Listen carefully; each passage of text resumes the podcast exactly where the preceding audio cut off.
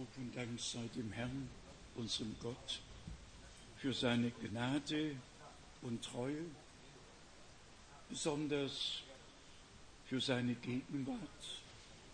Wenn Gott nicht gegenwärtig ist,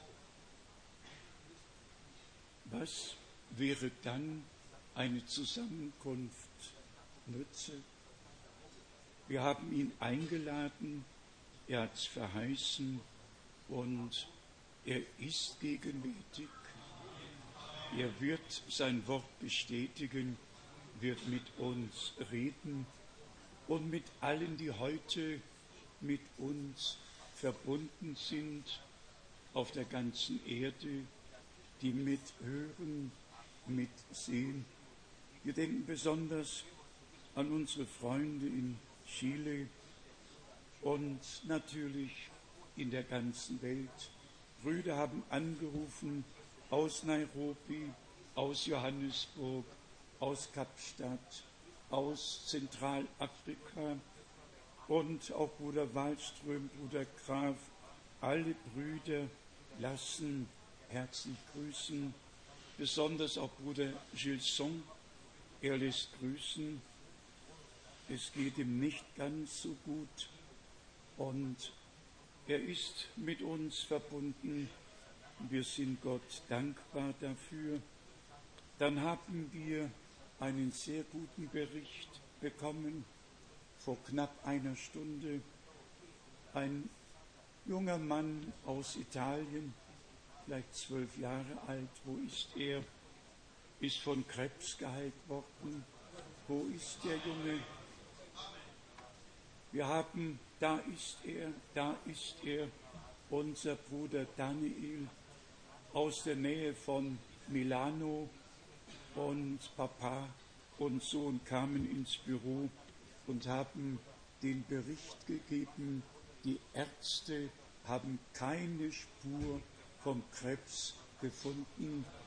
Wir sind Gott einfach dankbar, wenn es auch nicht Massenwunder sind, wir sind schon dankbar für die Wunder, die an Einzelnen geschehen, an denen Gott sein Wort bestätigen kann. Wie eben schon erwähnt, alle lassen grüßen, doch wir grüßen alle vom obersten Norden in Finnland bis zum untersten Süden, einfach in ganz Europa und in der ganzen Welt. Der Herr, unser Gott, segne uns, er sei mit uns, er gebrauche diesen Tag und auch morgen dazu, um mit uns zu reden, uns sein Wort noch mehr zu offenbaren und seinen Willen kund zu tun.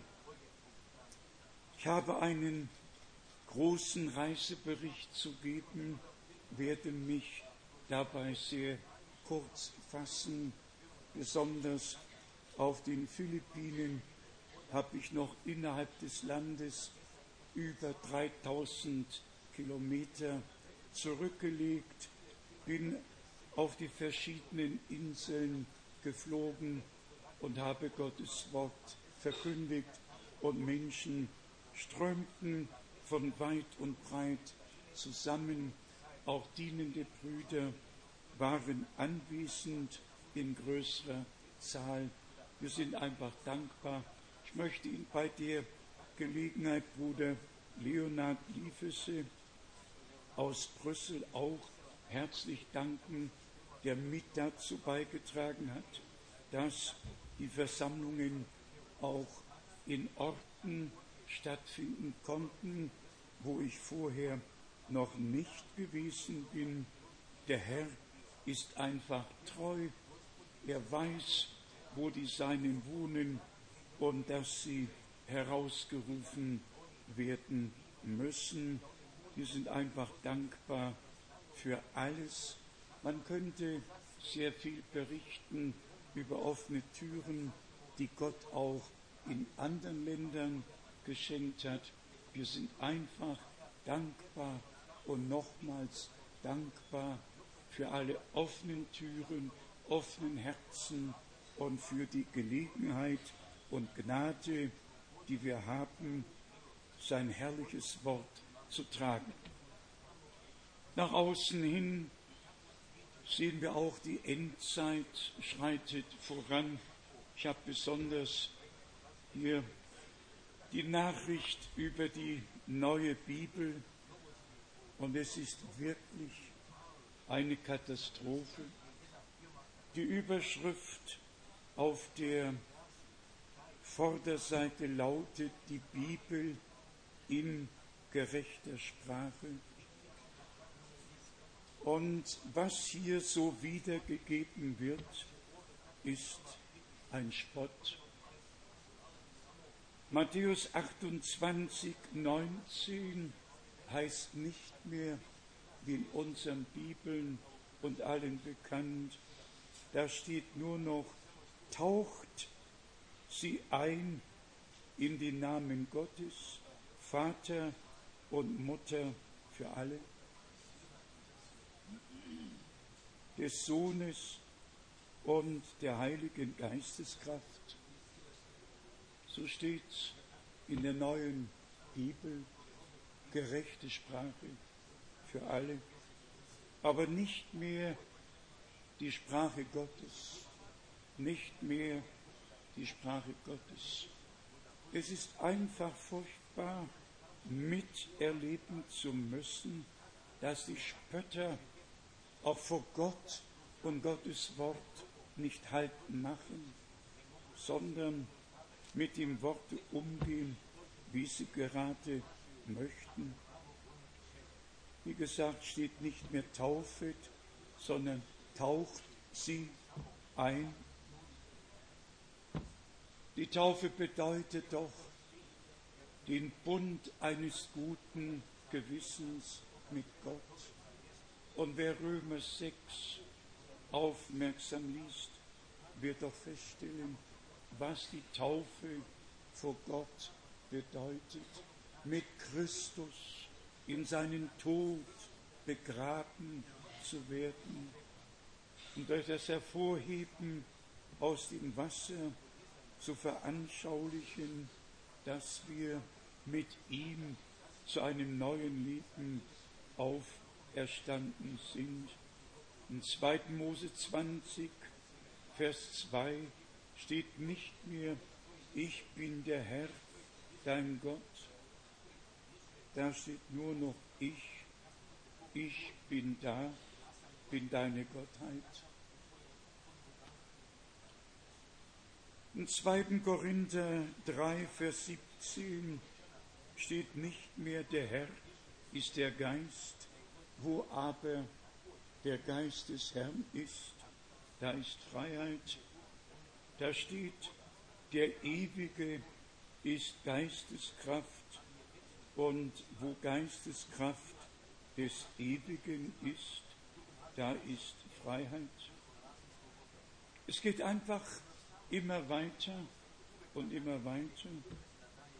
In Matthäus 6, Vers 9 steht nicht mehr unser Vater im Himmel, geheiligt werde dein Name, dein Name werde geheiligt. Da steht in der neuen Bibel, du Gott bist uns Vater und Mutter im Himmel. Ja, ja. Was soll man zu allem sagen? In den Geboten steht nicht mehr, du sollst nicht Ehe brechen.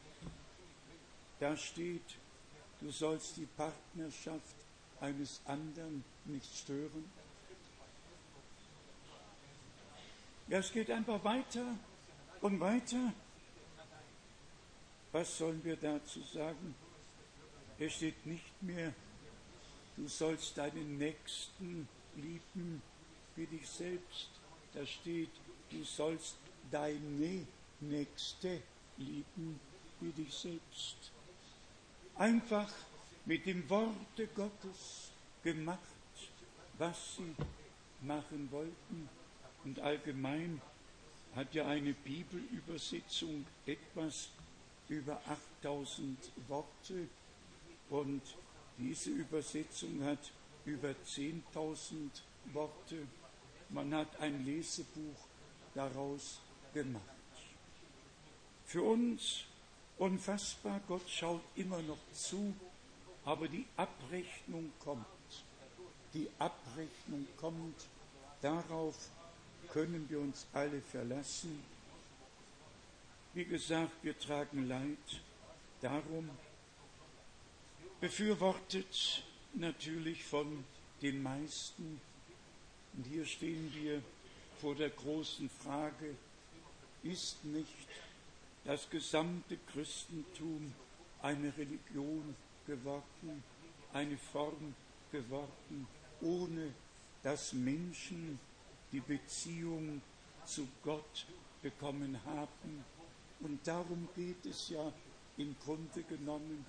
Es geht doch darum, dass Gott persönlich in Jesus Christus der Menschheit erschienen ist, dass Gott uns in Jesus Christus mit sich selbst versöhnt hat, uns begnadigt und das ewige Leben aus Gnaden geschenkt hat. Darum geht es doch nicht um eine Religion.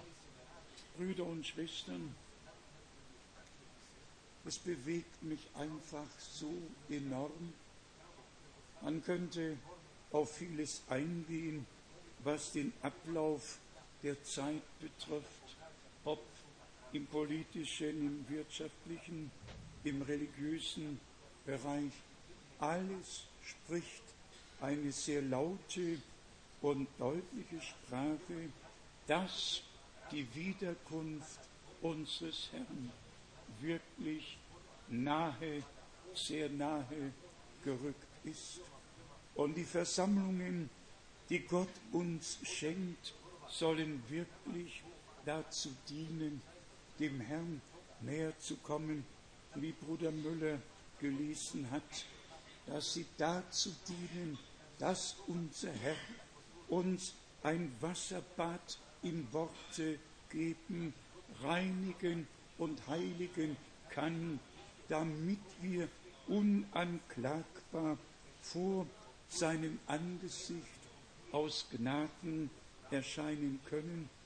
In all diesem Zusammenhang mit der neuen Bibelübersetzung ist sogar der Schöpfungsbericht von den Kommentatoren derart behandelt worden. Man hat einfach gesagt, wer an eine Siebentagsschöpfung glaubt, ist ein Narr. Evolution, Darwin soll das letzte Wort haben. Sehr traurig. Vor 147 Jahren hat Darwin seine These aufgestellt. Im Jahre 1859 Evolution, Urzelle. Hätte zumindest auch sagen müssen, wer die Urzelle geschaffen hat und wer das Leben in sie hineingelegt hat. Einfach sehr, sehr traurig. Man könnte viel darüber sagen. Man weiß auch nicht mehr, für wen man noch beten soll. Beten wir einfach für alle, die zum ewigen Leben bestimmt sind, dass sie Gottes Wort hören und herausgerufen werden, Respekt vor dem Worte Gottes bekommen. Ich habe an 1. Mose denken müssen, wo wirklich jedes Mal schwarz auf weiß geschrieben steht, in 1. Mose, im ersten Kapitel, Vers 5, der letzte Teil. Und es wurde Abend und wurde Morgen, erster Tag. Und dann geht es weiter in Kapitel 1, Vers 8, ebenfalls letzter Teil. Und es wurde Abend und Morgen, zweiter Tag. Und so geht es weiter in Vers 13. Es wurde Abend und Morgen, dritter Tag. Und Vers, Vers 19. Und es wurde Abend und Morgen, vierter Tag und fünfter Tag, sechster Tag. Und dann steht schwarz auf weiß geschrieben, 1. Mose 2 von Vers 1.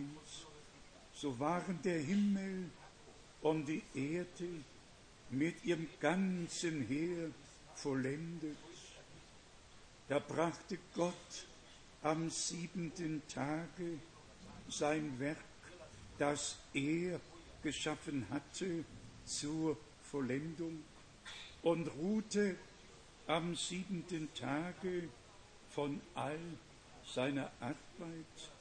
Und Gott segnete den siebenten Tag und heiligte ihn, denn an ihm hat Gott von all seinem Schöpfungswerk und seiner Arbeit geruht. Dann steht der herrliche Satz, dies ist die Entstehungsgeschichte des Himmels und der Erde, als sie geschaffen wurden. Am Anfang schwebte doch nicht der Geist Darwins über der Tiefe, sondern der Geist Gottes. Und Gott sprach und es geschah. Wir danken Gott im Herrn dafür, dass wir glauben können, wie die Schrift es sagt. In der Gesetzgebung hat Gott der Herr in 2. Mose 20 ebenfalls festgehalten, was in der Schöpfung geschah. 2. Mose 20 von Vers 11. Denn in sechs Tagen hat der Herr den Himmel und die Erde geschaffen, das Meer und alles, was in ihnen ist. Aber am siebenten Tage hat er geruht. Darum hat der Herr den Sabbat gesegnet und ihn für heilig erklärt. Und dann hat Gott der Herr den Sabbat allerdings nur dem Volke Israel als Zeichen des Bundes zur Pflicht gemacht 2. Mose 31, 2. Mose 31 von Vers 12. Ich lese nur Vers 16 und 17. So sollen also die Israeliten den Sabbat beobachten, indem sie den Ruhetag von Geschlecht zu Geschlecht feiern als eine ewige Verpflichtung für ewige Zeiten soll er ein Zeichen zwischen mir und den Israeliten sein, denn in sechs Tagen hat der Herr den Himmel und die Erde geschaffen, aber am siebenten Tag hat er gefeiert und geruht. Man kann bis zur Offenbarung gehen und die ganze Heilige Schrift legt Zeugnis davon ab, dass Gott der Schöpfer ist. Nur noch die Stelle aus Jesaja, dem 40. Kapitel. Und wir wünschten, dass alle, die uns verspotten, weil wir den Schöpfungsbericht so glauben, wie er uns in der Heiligen Schrift überliefert wurde. Und wir sagen, Gott ist der Schöpfer des gesamten Universums. Und hier könnte man all den Herrschaften die Frage stellen, wie sie in Jesaja 40, Vers 28 geschrieben steht. Weißt du es denn nicht? Oder Hast du es nicht gehört? Ein ewiger Gott ist der Herr, der Schöpfer der Erde. Er wird nicht müde und nicht matt. Unergründlich ist seine Einsicht und so weiter und so weiter. Wir danken Gott von Herzen bis hin, wie ich eben sagte, zur Offenbarung, zur Offenbarung, dem vierten Kapitel, haben wir das Zeugnis von Gott, dem Herrn, als Schöpfer. Und hier steht das Wort würdig. Offenbarung, viertes Kapitel, Vers 11. Würdig bist du, unser Herr und Gott, den Preis und die Ehre und die Macht zu empfangen. Denn du hast alle Dinge geschaffen und durch deinen Willen waren sie da und sind sie geschaffen worden. Ich wünschte, dass alle Spötter hören, was in Römer 1 geschrieben steht. Römer 1, Vers 18. Römer 1, Vers 18. Denn Gottes Zorn offenbart sich vom Himmel her über alle Gottlosigkeit und Ungerechtigkeit der Menschen, welche die Wahrheit, welche die Wahrheit in Ungerechtigkeit unterdrücken. Vers 20.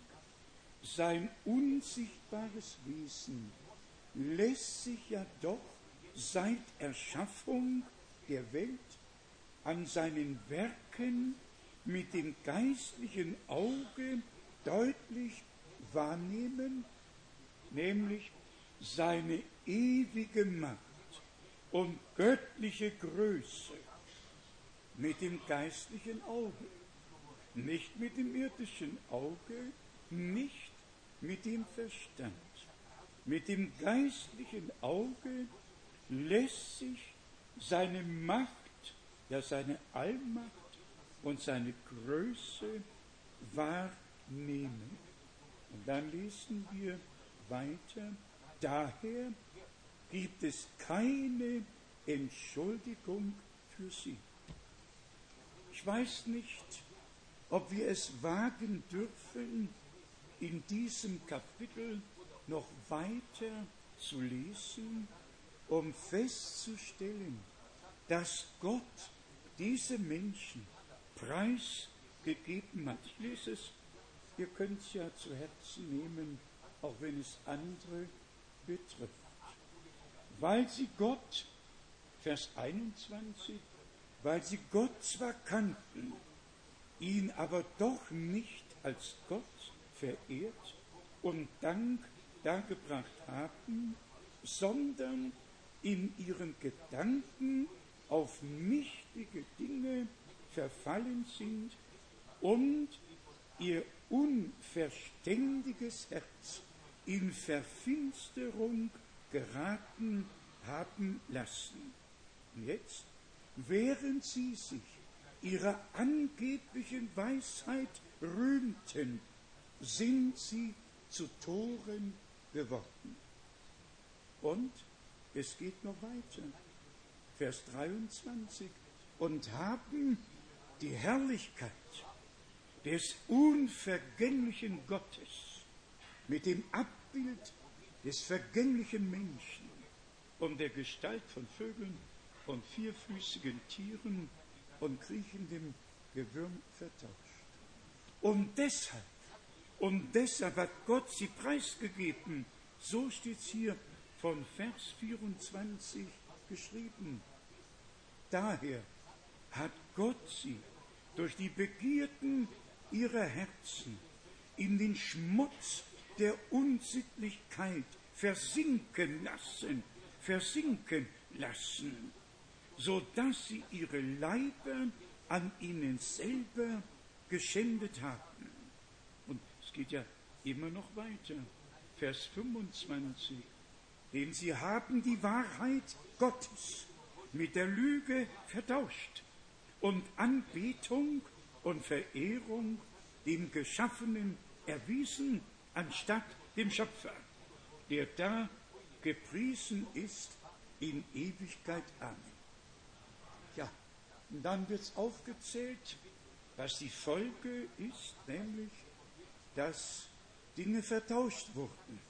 Hier steht es ja geschrieben, peinlich zu lesen. Vers 26.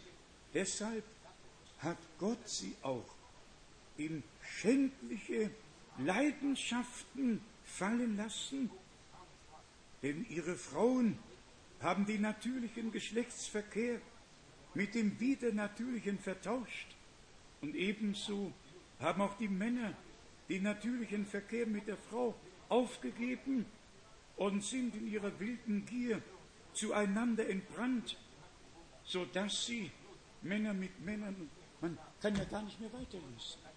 Aber das ist der heutige Zustand. Sodom und Gomorra. Einfach unfassbar und sogar bis Jerusalem ist diese Not gedrungen. Und die orthodoxen Juden regen sich auf, weil gerade diese homo-jungen Leute in dem orthodoxen Viertel demonstrieren. Demonstrieren in Jerusalem. Man hat für das, was vor sich geht, keine Worte mehr. Der Verstand bleibt still.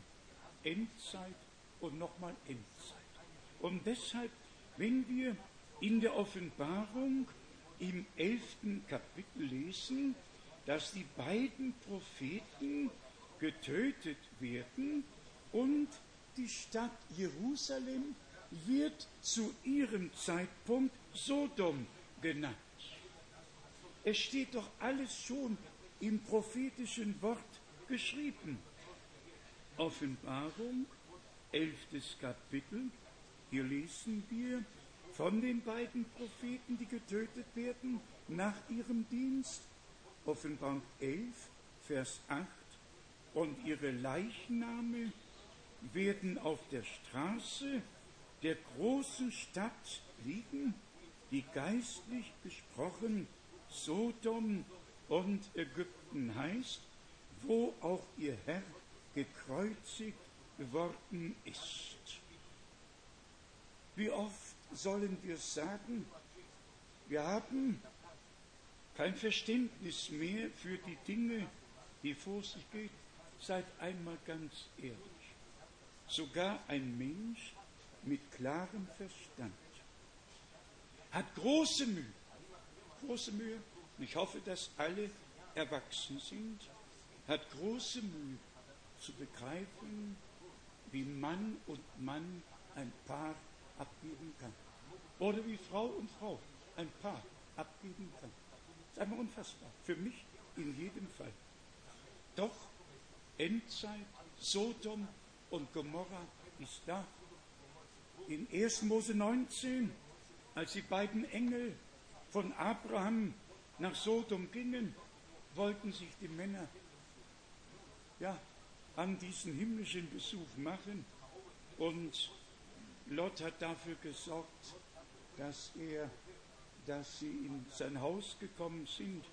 Die wollten noch einbrechen, aber Gott hat Gnade geschenkt und hat ihnen die Augen verblendet.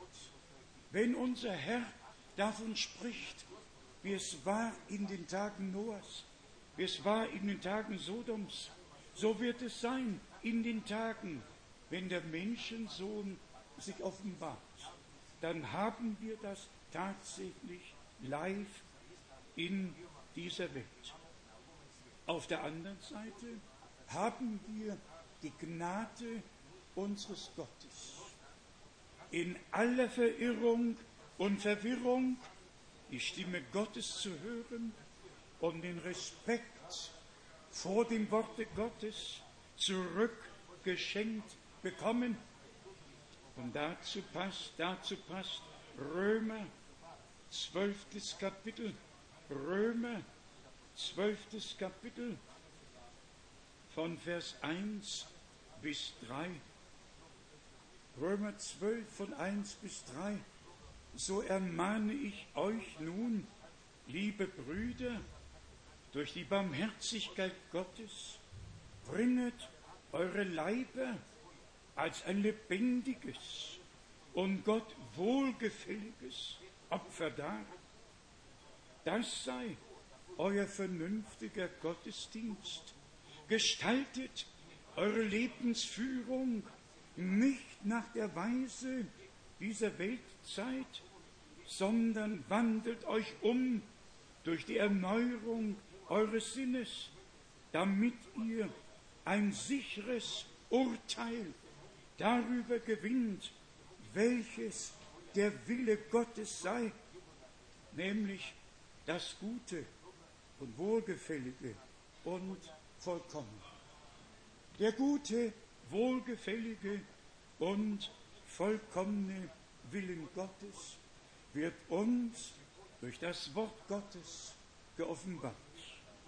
Dann, wenn wir daran denken, dass Gott uns sein heiliges Wort wirklich anvertraut hat, das ist keine Sache, die wir nur behaupten, es ist wahr. Gott hat uns das Wort als göttlichen Samen anvertraut. Jetzt kommt der Punkt, der in Jeremia 4 besonders betont wird, dass wir einen Neubruch machen, dass wir nicht unter die Dornen sehen, sondern dass die Herzen vorbereitet werden, um das Wort unseres Gottes als Samen aufzunehmen, damit der Same nicht unter die Dornen fällt und dann erstickt und nicht Frucht bringen kann. Jeremia, viertes Kapitel, Vers 22, da vielleicht lesen wir zuerst in Jeremia 4, Jeremia 4, die äh, Verse 3 und 4. Jeremia 4, 3 und 4. So hat der Herr zu den Männern von Juda und den Bewohnern Jerusalems gesprochen. Brecht euch einen Neubruch und seht nicht unter die Dornen. Beschneidet euch für den Herrn und schafft die Vorhaut eurer Herzen weg, ihr Männer von Juda und ihr Bewohner Jerusalems. Nicht in den alten Zustand des Herzens, sondern dass der Herr ein neues Herz geben, einen neuen Geist schenken, dass einfach ein neues gepflügt wird wie es der Landwirt auch tut. Der Landwirt geht ja nicht einfach hinaus und sät. Vorher wird gepflügt, geeckt, das Land wird vorbereitet und dann wird die Saat ausgestreut. So schenkt uns Gott immer beides, dass unsere Herzen vorbereitet werden und dass der Same hineingesät werden kann. Dazu dienen unsere Versammlungen. Und das gleiche Wort ist in Hosea, dem zehnten Kapitel, betont worden. Hosea, zehntes Kapitel, Vers 12. Hosea 10, Vers 12. Macht Gerechtigkeit zu eurer Aussaat und erntet nach Maßgabe der Liebe. Brecht euch einen Neubruch, da es noch Zeit ist, den Herrn zu suchen, damit er endlich kommt und Gerechtigkeit über euch regnen lässt. Ihr aber habt Gottlosigkeit eingepflügt, Unheil geerntet, habt die Frucht der Treulosigkeit essen müssen, weil du dein Vertrauen auf deine Kriegswagen und auf die Menge der Krieger gesetzt hast. Hier haben wir den Vergleich. Einen Neubruch, den müssen wir haben, um nicht einfach das Unheil unterpflügen, sondern ausreißen, so damit wirklich ein neues gesät werden kann. Wir haben das hier immer wieder neu gesagt. Gott ruft aus allen Kirchen, aus allen Freikirchen, aus allen Religionen, aus allen Völkern und Sprachen heraus, um sein Volk in seinem Wort zu heiligen, nämlich die bluterkaufte Schar, wie wir es auch gehört haben im Einleitungswort. Unser Herr ist mit seinem eigenen Blute, das am Kreuz auf Golgatha floss, in das himmlische Heiligtum eingegangen und hat das Blut auf den Gnadenthron dargebracht. Und das Blut spricht für uns, für alle, die durch das Blut des Lammes erlöst worden sind. Ohne zu urteilen, schaut in die Kirchenwelt hinein, überall mit Politik vermischt, überall und nochmals überall. Wo wird das wahre Evangelium noch gepredigt? Und um auch das noch einmal zu betonen, die wahre Lehre der Apostel wird als falsch dargestellt, zum Beispiel die Taufe auf den Namen des Herrn Jesus Christus. Es gibt nicht eine Kirche und nicht eine kirchliche Gemeinschaft, die uns nicht bezichtigen würde, dass wir Irrlehrer sind. Und der Grund ist, dass wir gemäß der Apostelgeschichte auf den Namen des Herrn Jesus Christus taufen. Und ich frage heute und auf die ganze Welt, würden es die Geistlichkeit unserer Zeit wagen, vor Petrus zu treten sagen, Petrus, du warst ein Irrlehrer? Würden sie es wagen, vor Paulus zu treten und sagen, Paulus, du warst ein Irrlehrer? Würden sie es wagen, vor Philippus zu stehen und sagen, du bist ein Irrlehrer? Doch mit Sicherheit nicht. Verblendet und nochmals verblendet. Ohne Offenbarung sehen wir es nicht. Es muss uns geoffenbart werden. Ohne Offenbarung schreiben Sie jetzt, tauchet Sie hinein. Hineintauchen kann man vieles. Es geht um die Taufe. Es geht um den Namen. Und taufet sie hinein in den Namen, in dem sich Gott uns als Vater im Sohn und durch den Heiligen Geist geoffenbart hat. Sehr klar, sehr deutlich. Aber es muss von Gott geoffenbart werden. Auch das haben wir gesagt. In Matthäus 7, wenn all die großen Charismatiker zu Gericht gerufen werden, können Sie vieles aufzählen. Drei Hauptpunkte werden Sie aufzählen können. Haben wir nicht in deinem Namen geweissagt? Haben wir nicht in deinem Namen Teufel ausgetrieben?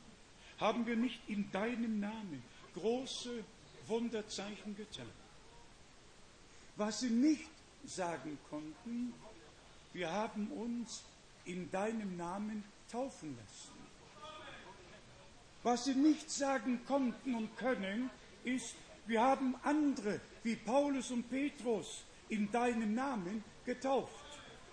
Können sie nicht sagen, können nur aufzählen, was sie alles im Namen des Herrn getan haben, aber das nützt ihnen an dem Tage nichts, weil sie sich selber dem Willen Gottes nicht gefügt und die Offenbarung, die Gott geschenkt hat, nicht angenommen haben, sondern sogar mit dem Namen des Herrn größten Geschäfte gemacht, die man im religiösen Bereich tätigen kann.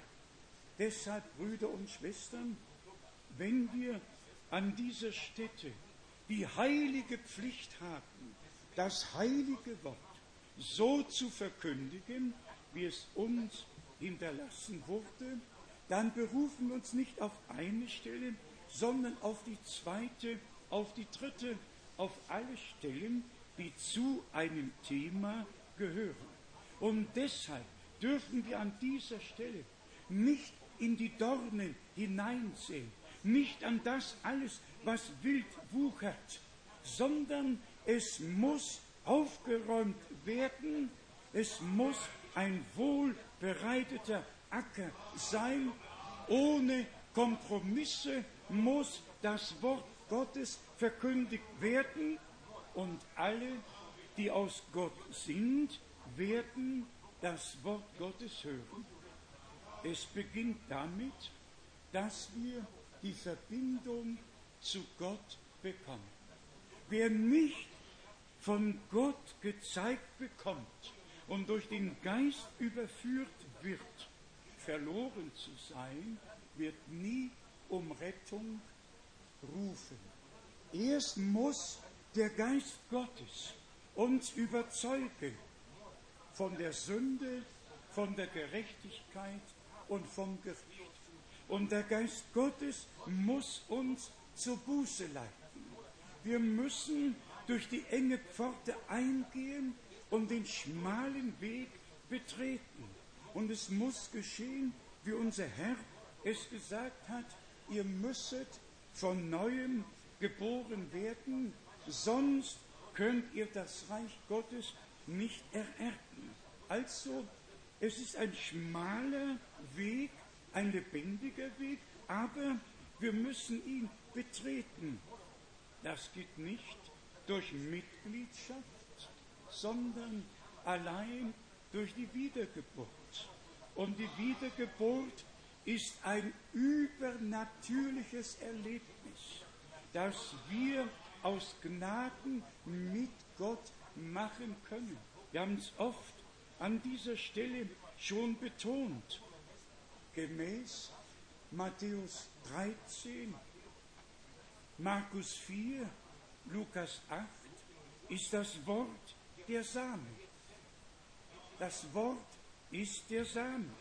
Und wenn wir den Samen des Wortes aufnehmen, dann kommt der Glaube hinzu und der Heilige Geist kommt über uns und schafft das neue göttliche Leben, das in dem Worte ist. In jedem Worte Gottes ist Leben. Unser Herr spricht, die Worte, die ich zu euch geredet habe, die sind Geist und sind Leben.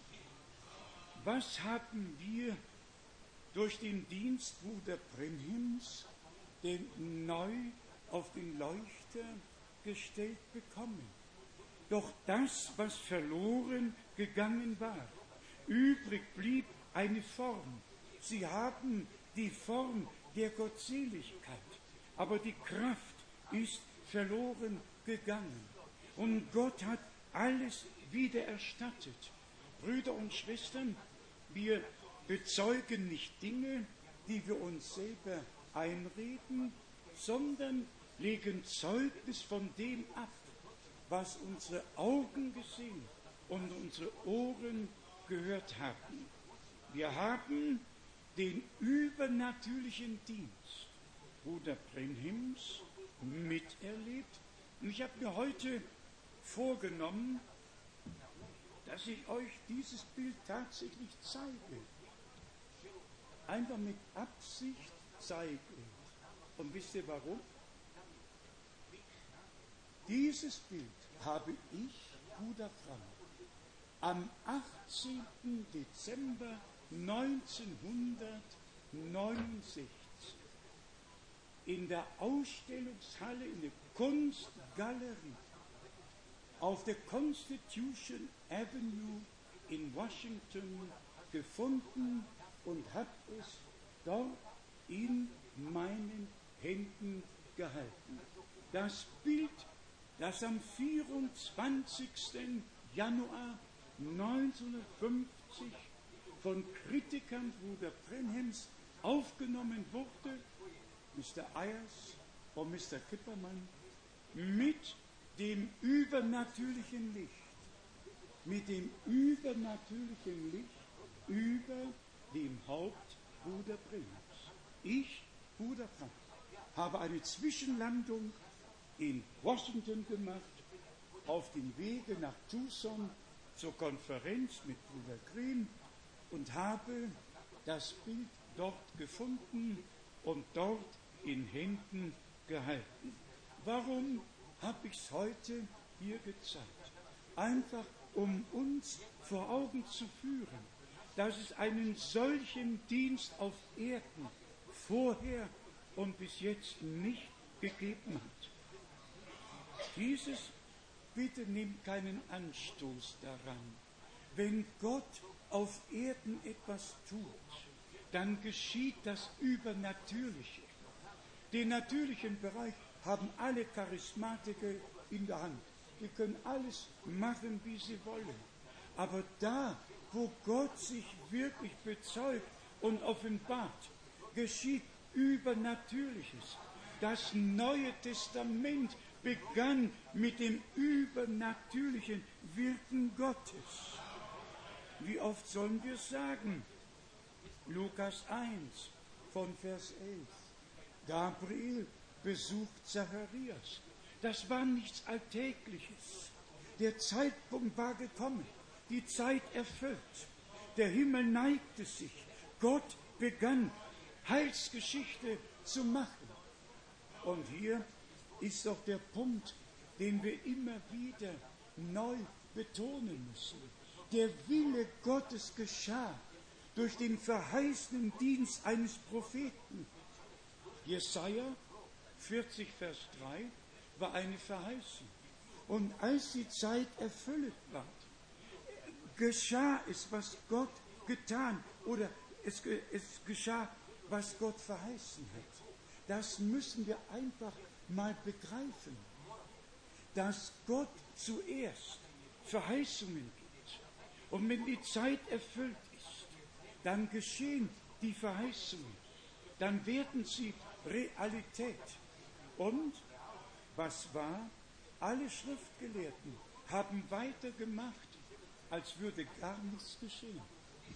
Und haben für sich abgelehnt, was Johannes von Gott bekam und auch die Taufe für sich nicht angenommen. Brüder und Schwestern, ich werde so lange sagen, bis der Herr kommt, dass wir das große Vorrecht hatten, in unserer Zeit den verheißenen Dienst mitzuerleben. Wenn Gott selber sagt, ich sende euch den Propheten Elia, ehe der große und schreckliche Tag des Herrn kommt. Wer ist der Mensch, der dann sagen würde, das glaube ich nicht? Ja gut, wenn du es nicht glauben willst, dann ist das deine Sache.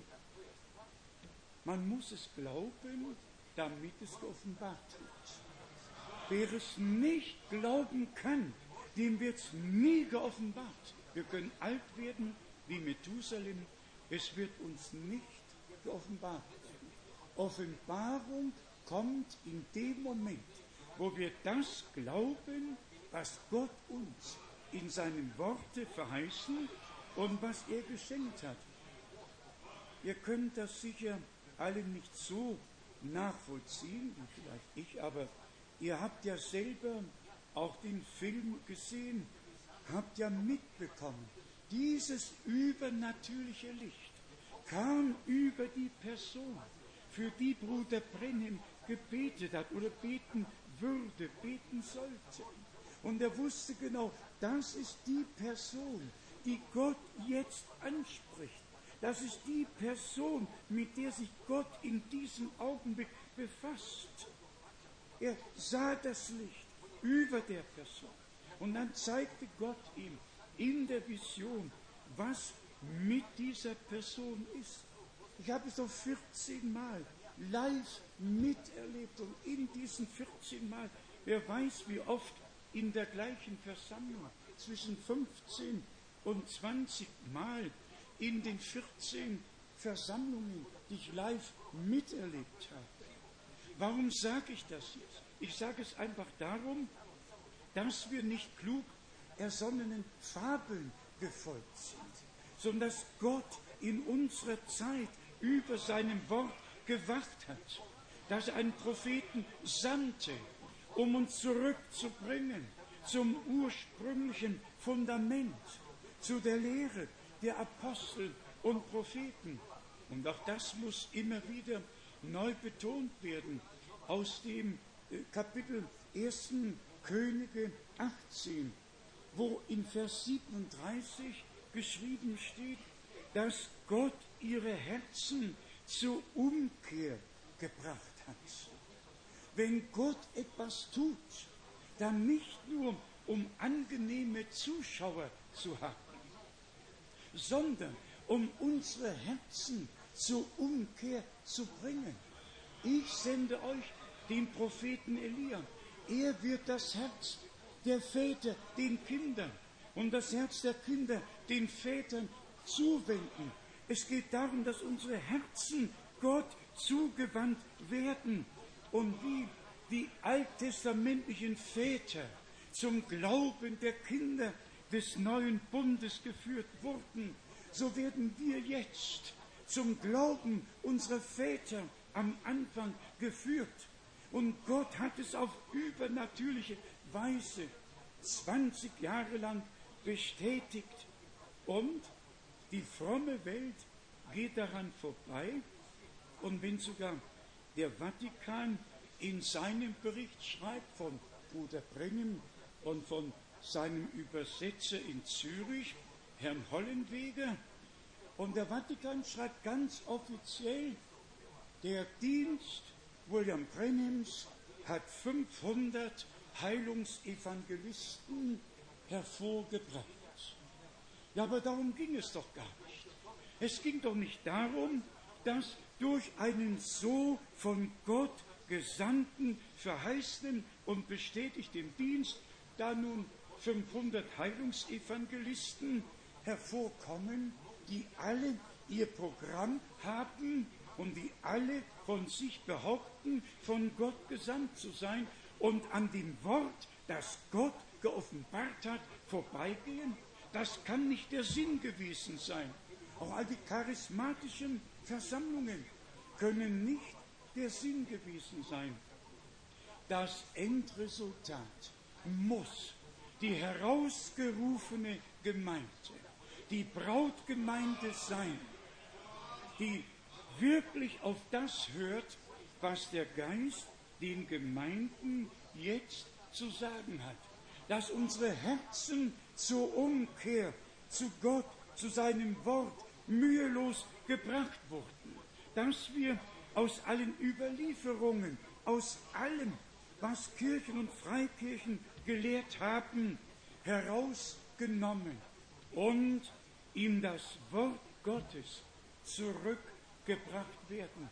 Das ist doch der Sinn dessen, dass Gott überhaupt auf übernatürliche Weise in unserer Zeit gewirkt hat. Gott hat keine Zeit, die er vertun möchte. Und auch wir dürfen mit der Zeit, die Gott uns geschenkt hat, nicht spielen, sondern müssen uns in das Wirken Gottes aus Gnaden einfügen lassen. Also, worum geht es jetzt? Es geht darum, dass die Gemeinde Gott in der gleichen Weise erlebt wie unsere Brüder am Anfang. Ein Herr, ein Glaube, eine Taufe.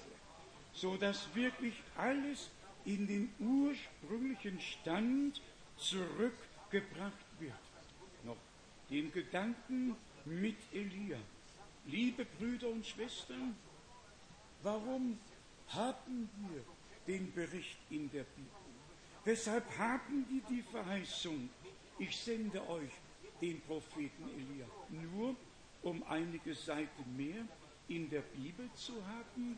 Oder hat Gott uns durch sein Wort wirklich etwas zu sagen? Und was war damals?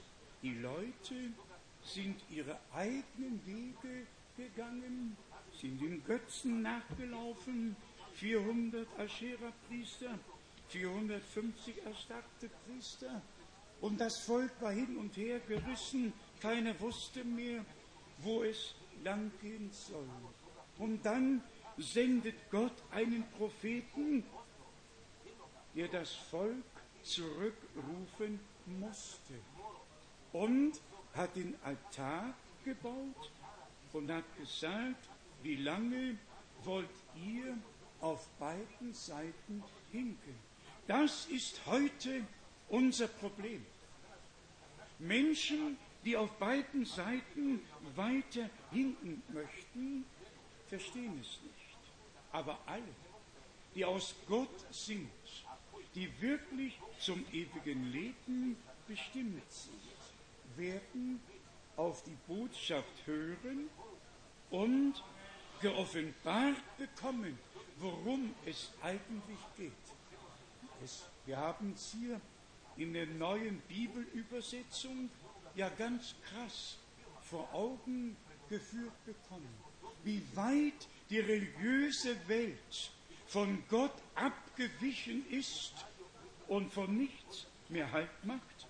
Und wen verwundert, wenn diese Menschen nicht glauben können, was Gott in seinem Worte verheißen und was er auch getan hat. Ich sage es noch einmal, das Vorrecht, das Gott uns geschenkt hat, besteht einfach darin, zu erkennen, hier sind die Verheißungen, hier ist die Erfüllung, das übernatürliche Wirken Gottes in unserer Zeit. Nicht um unsere Aufmerksamkeit auf einen Menschen zu lenken, sondern auf Gott und auf das, was Gott gegenwärtig tut.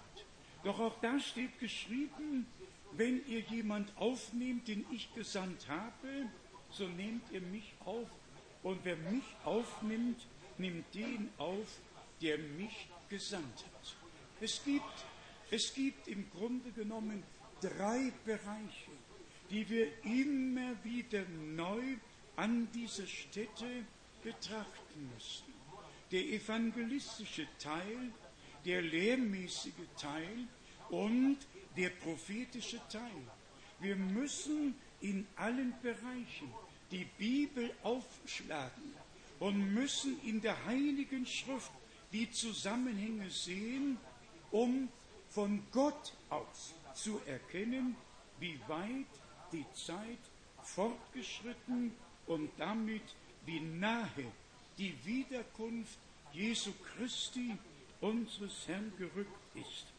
Nach unserer Einschätzung aufgrund der biblischen Prophetie und auch das, was vom Vatikan im neuesten Schreiben verbreitet wurde, der Papst hat einfach gesagt, dass es der UN nicht gelungen ist, den Friedensplan im Nahen Osten zu verwirklichen und das muss jetzt geschehen.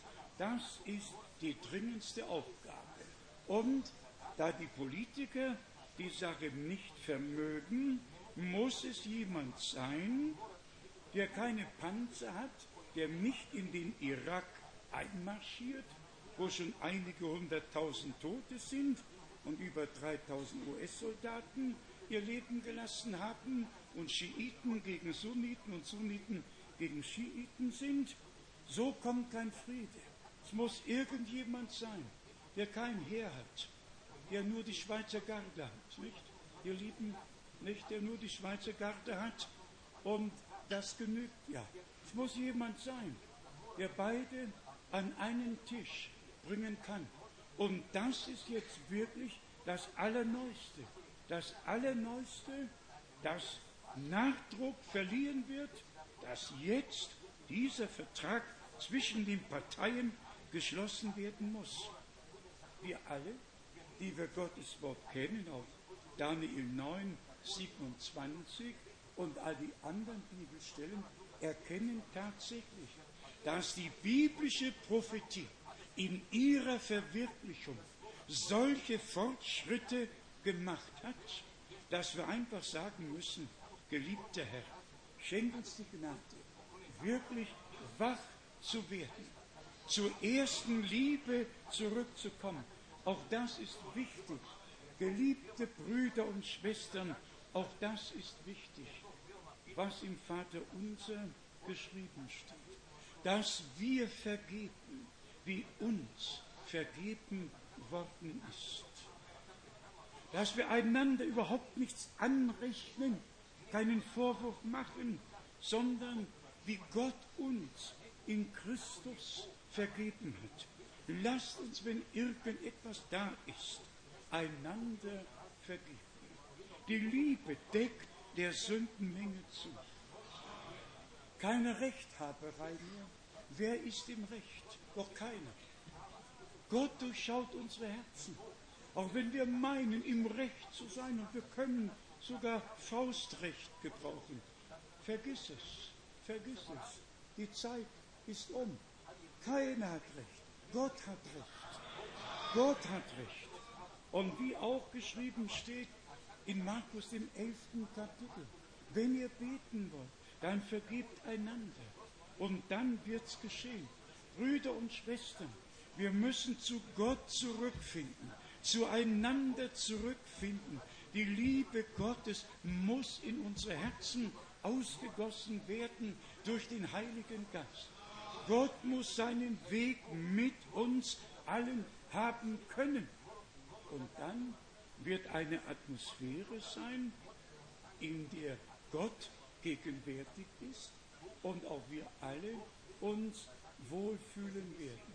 Wenn wirklich keiner mehr den anderen etwas vorzuhalten hat, sondern dass unsere Herzen gereinigt sind, unsere Schuld vergeben und allen, die schuldig geworden sind, an uns einfach vergeben, nichts anrechnen und dann wird der Friede Gottes, der höher ist als alle Vernunft, unsere Herzen und Sinne in Christus Jesus, unserem Herrn, regieren.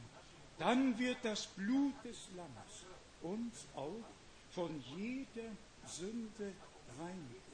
Dann können wir mit Petrus aufschlagen und nachlesen, was er geschrieben hat. Was die Erlösung betrifft, haben die Apostel tatsächlich den Kern getroffen, immer wieder den Kern getroffen. Hier im Petrus steht es ja im ersten Petrus, im ersten Petrus, im ersten Kapitel von Vers 18, ihr wisst ja, dass ihr von eurem eitlen Wandel, dem ihr von den Vätern her überkommen hattet, nicht mit vergänglichen Dingen, nicht mit Silber und Gold losgekauft worden seid, sondern mit dem kostbaren Blute Christi als eines fehllosen und unbefleckten Lamms. Er war zwar schon vor Grundlegung der Welt ausersehen, ist aber erst am Ende der Zeiten geoffenbart worden. Also und dann noch den letzten Vers, Vers 21. Denn durch ihn seid ihr zum Glauben an Gott gekommen, der ihn von den Toten auferweckt und ihm Herrlichkeit verliehen hat, so dass euer Glaube zugleich Hoffnung auf Gott ist. Wollen wir das jedem Bruder und jeder Schwester zugestehen, dass wir die Verbindung zu Gott bekommen haben, dass deine und meine Schuld alles durch das Blut des Lamms gut gemacht worden ist, dass wir wirklich die Versöhnung mit Gott empfangen haben, dass es unser persönliches Heilserlebnis geworden ist, dass wir nicht mehr Gäste und Fremdlinge sind, sondern Bürger Gottes, Hausgenossen und dass wir als Gemeinde des Herrn die Offenbarungsstätte Gottes hier auf Erden sein können. Dass wir ein Tempel Gottes sein können, in dem sich Gott offenbaren kann. Und wir nahen uns der Stunde, möge sie heute schon anbrechen, wo Menschen Gott erleben werden, wo Buße durch den Geist geschenkt wird, wo Glauben geschenkt wird, wo wir tatsächlich unsere persönlichen Heilserlebnisse mit Gott aus Gnaden machen können. Wer glaubt, wie die Schrift sagt, wird das, was die Schrift verheißen hat, auch mit Gott erleben, wird das empfangen. Und das ist ja der Glaube, den der Herr uns aus Gnaden geschenkt hat. Noch den einen Gedanken.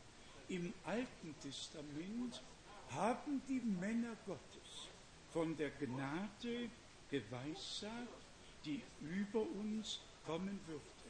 Im Neuen Testament können wir sagen, aus seiner Fülle haben wir genommen Gnade um Gnade. Und schauen wir und schauen wir in unser Leben hinein.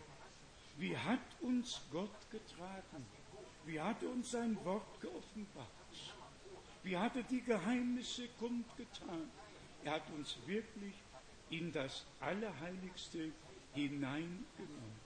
Von den alttestamentlichen Männern Gottes wird uns in 1. Petrus 1 in Vers 12 gesagt, 1. Petrus 1, Vers 12, dabei wurde ihnen geoffenbart, dass sie durch ihren Dienst nicht sich selbst, sondern euch das vermitteln sollten, was euch jetzt durch die Männer verkündigt worden ist, die euch die Heilsbotschaft in der Kraft des vom Himmel hergesandten Heiligen Geistes gepredigt haben. Dinge, in welche auch die Engel gern hineinschauen möchten. Die alttestamentlichen Männer Gottes haben angekündigt, haben sich gefragt, auf welche Zeit deutet der Geist Gottes hin. Wann wird es geschehen? Denken wir heute nur an Jesaja, als er weiß sagte, eine Jungfrau wird gute Hoffnung wird.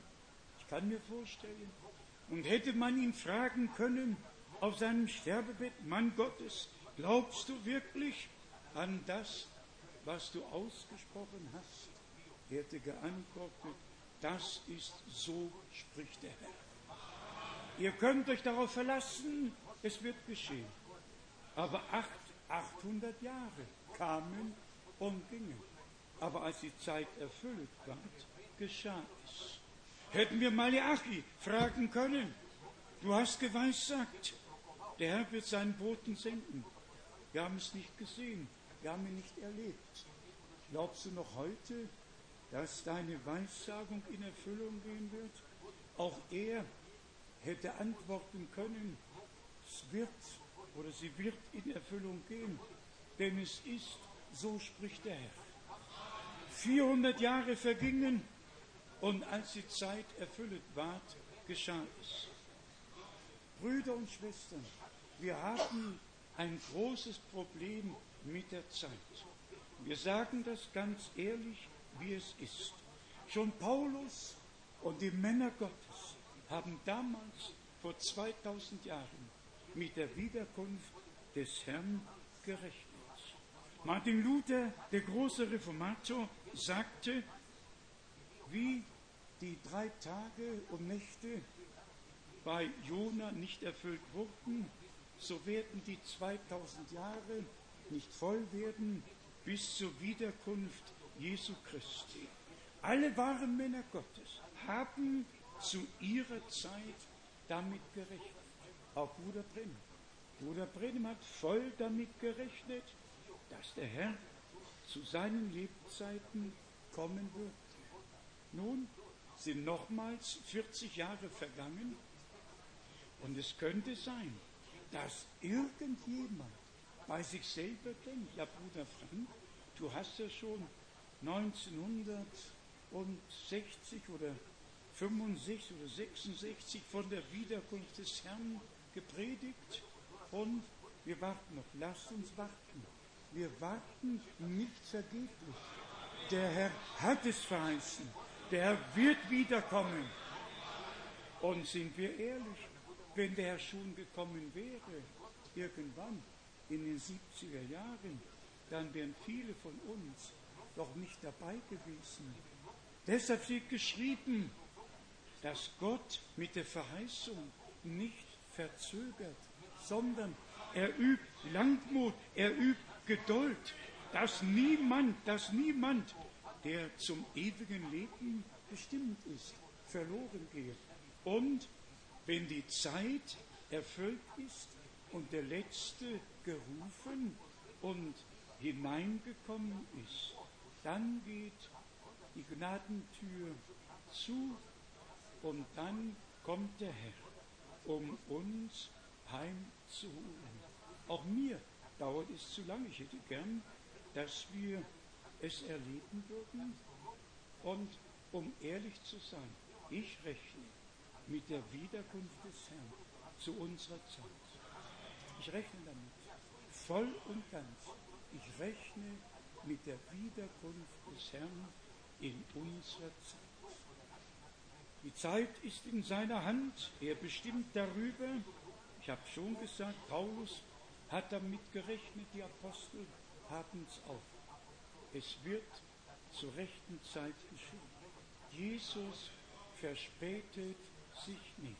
Wichtig ist, dass wir zubereitet werden, dass wir mit Gott in Übereinstimmung gebracht werden, dass wir das übernatürliche Wirken Gottes persönlich miterleben und so an dem, was Gott uns zugedacht hat, persönlichen Anteil haben und das aus Gnade. Also, Gott hat uns die letzte Botschaft gesandt, herauszurufen, zuzubereiten.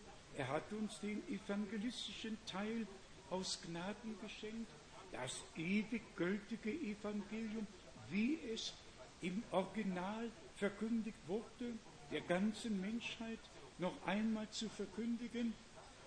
Er hat uns die Gnade geschenkt, lehrmäßig alles dem, dem Worte Gottes entsprechend zu verkündigen, so dass die Gemeinde aufgebaut ist auf dem Grund der Apostel und Propheten und den herrlichen Zugang zum prophetischen Wort hat Gott uns aus Gnaden geschenkt.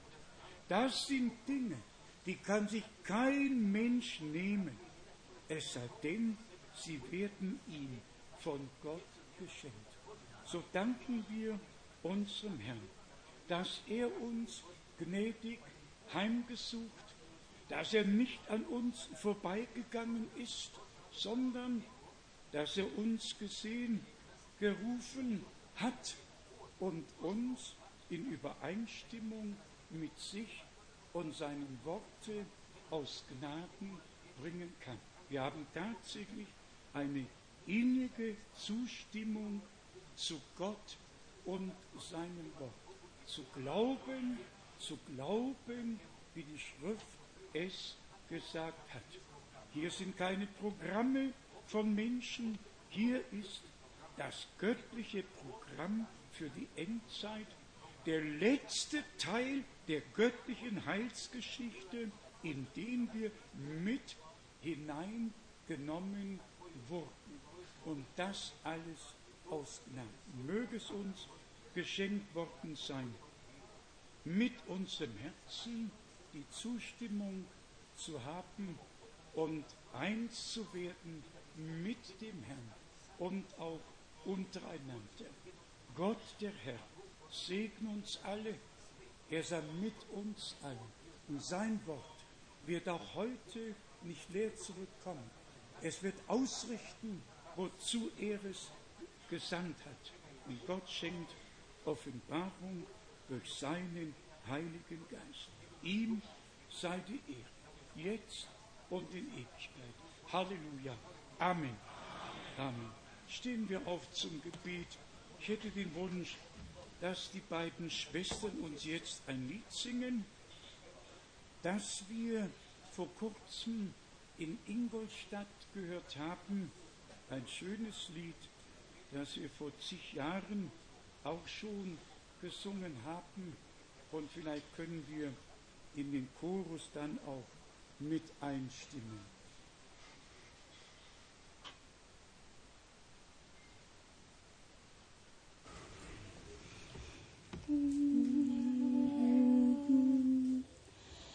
Ich bin schwach, du, du bist stark. Deine Kraft hält mir voran. Ich erreiche nur das Ziel,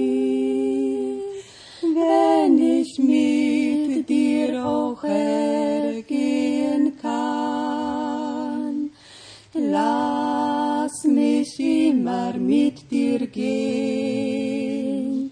Lass mich deinen Willen sehen.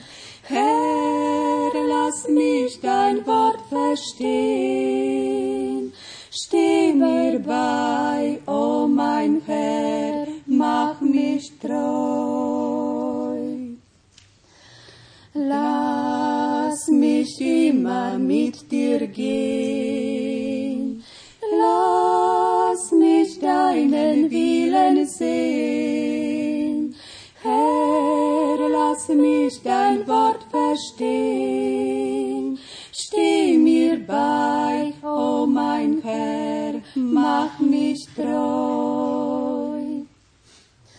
Wenn das Leben trostlos scheint, weil kein Mensch mein Elend sieht,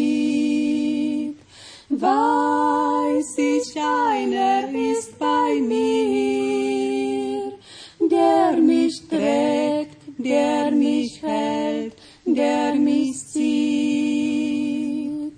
Lass mich immer mit dir gehen.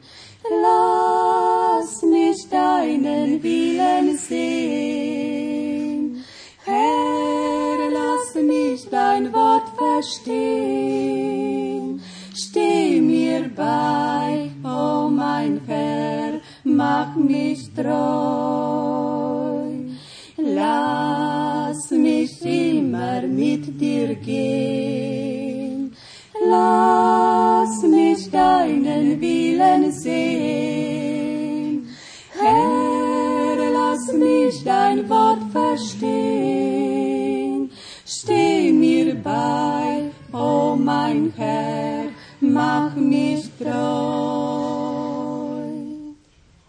Dankeschön.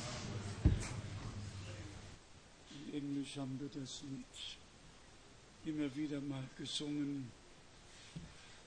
Lasst uns die Häupter neigen, im Gebet verharren. Lass mich dein Wort verstehen. Lass mich deinen Willen erkennen. Wir haben mit unserem Herzen mitgesungen. Wir haben Gottes Wort gehört.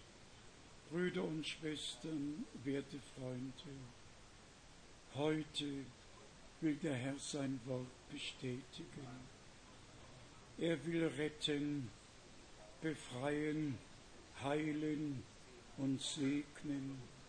Wenn durch die Predigt der Glaube in euch geworden ist, nehmt Gott bei seinem Wort.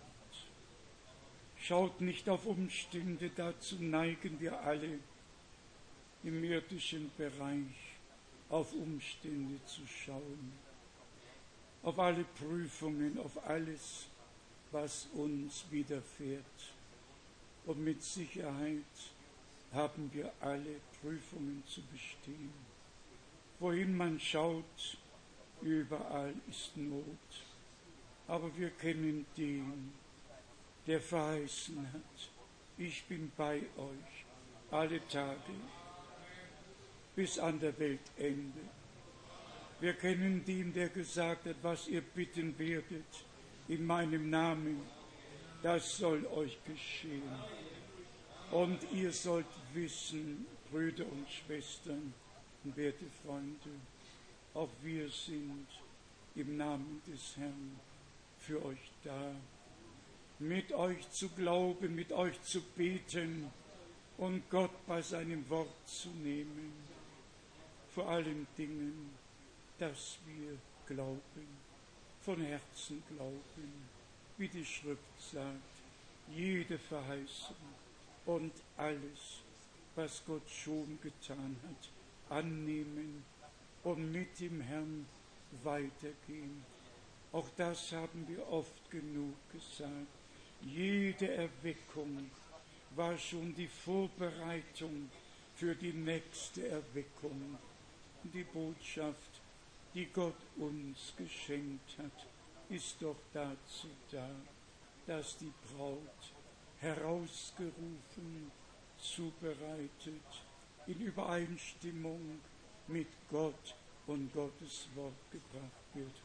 Brüder und Schwestern, und das in einer Zeit, wo Gottes Wort in Menschenhände gefallen ist, wo Menschen mit Gott und Gottes Wort machen, was sie wollen, hat Gott es so geführt, dass eine kleine Schar auf das hört, was der Geist den Gemeinden sagt.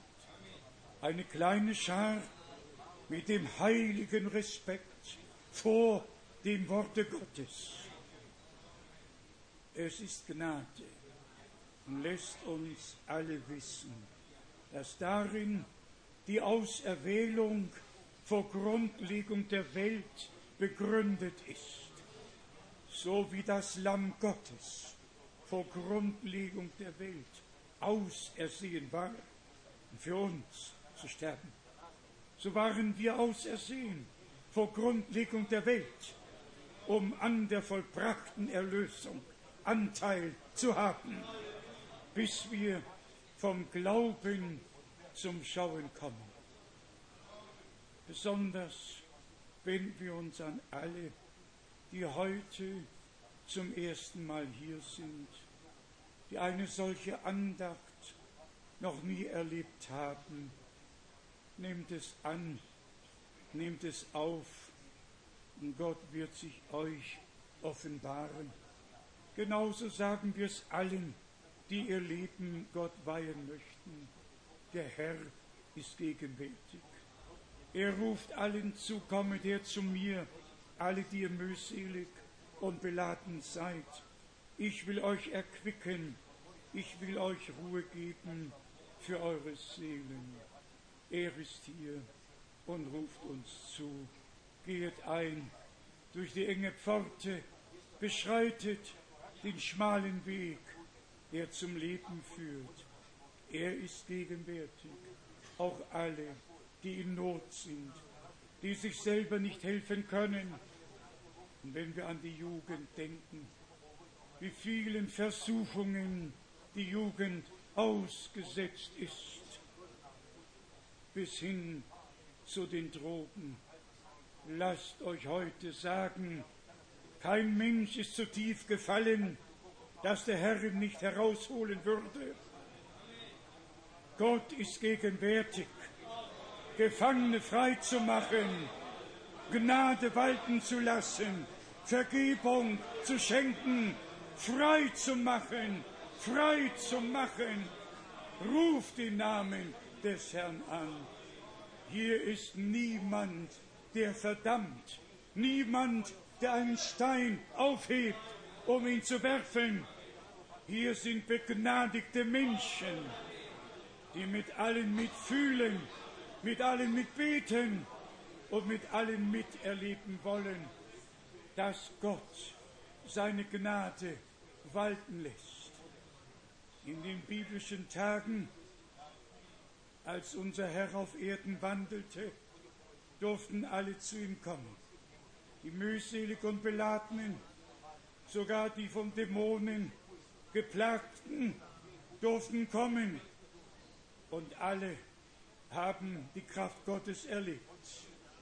Da, wo Jesus Christus gegenwärtig ist, müssen auch Dämonen fliehen. Da werden Gebundene frei. Da bestätigt Gott sein heiliges Wort. Dafür sind wir Zeugen. Heute können Heilungen geschehen. Nimm es im Glauben. Legt eure Hand auf, wo es mangelt. Und danket Gott dem Herrn für die Heilung. Und solche, die geplagt werden, die mühselig und beladen sind, sagt es dem Herrn. Hier gibt es keinen Beichtstuhl, hier gibt es keine Ohrenbeichte, hier gibt es derartiges nicht. Hier gibt es nur Gnade, die Gott allen schenkt, die ihn anrufen.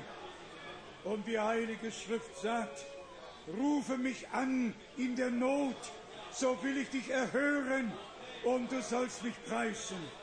Ruf den Namen des Herrn an und ihr werdet gerettet, befreit, geheilt und selig werden. Hier sind nicht Menschen, hier ist Gott wirksam durch den Heiligen Geist.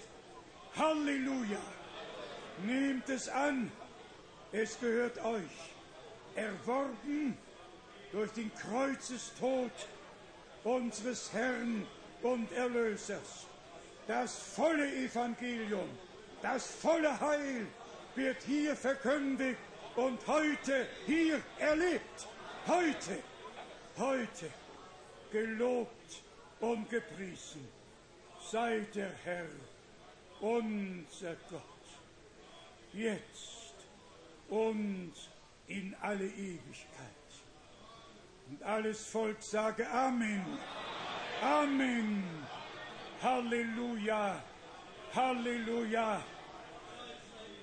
Preis sei Gott im Herrn. Singen wir noch Glaube nur, Glaube nur.